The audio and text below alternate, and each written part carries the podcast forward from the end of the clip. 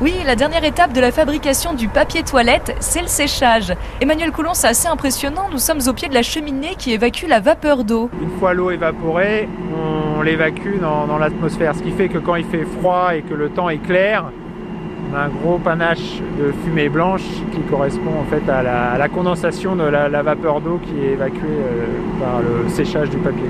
Et dans le papier toilette qu'on a à la maison, est-ce qu'il restera de, de l'eau dans ce papier également? Alors comme dans tout papier, il reste euh, une partie d'eau, sinon euh, ce serait, il n'y aurait pas la douceur. Donc il y a à peu près 4% d'eau dans, dans le papier toilette. Et ça, c'est important pour le confort de nos petites fesses. Voilà, exactement. Waouh Chez vous, on se croirait comme dans un dessin animé. Des mètres et des mètres de colonnes, de bobines, de papier toilette, ça paraît absolument euh, incroyable. C'est presque de l'art contemporain chez Papeco en fait. Un petit peu, un petit peu, avec euh, différentes euh, couleurs. On parlait du rose tout à l'heure, du bleu, du blanc, du, blanc un peu cassé, du, brun, alors que nous on appelle chamois. Donc ici on est dans la partie stockage des, des bobines mères. Donc les bobines, une fois produites, elles sortent de la machine à papier, on va les stocker ici et elles vont être reprises après pour être transformées en fonction de- du type de produit qu'on fait.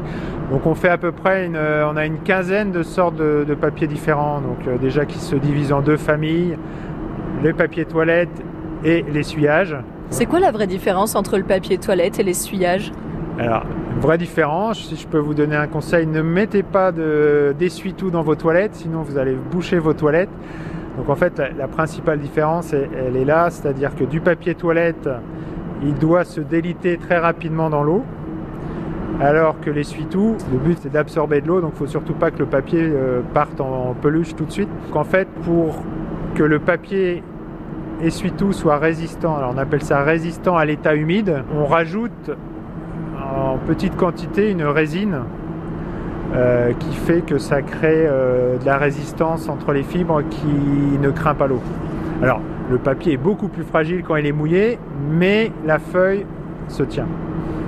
Merci, c'est vrai qu'on a ça chez nous dans, dans nos placards, papier toilette, euh, papier essuie-tout, mais finalement on connaît pas la différence. Grâce à vous Emmanuel Coulon, j'apprends des choses aujourd'hui, merci. Merci à vous.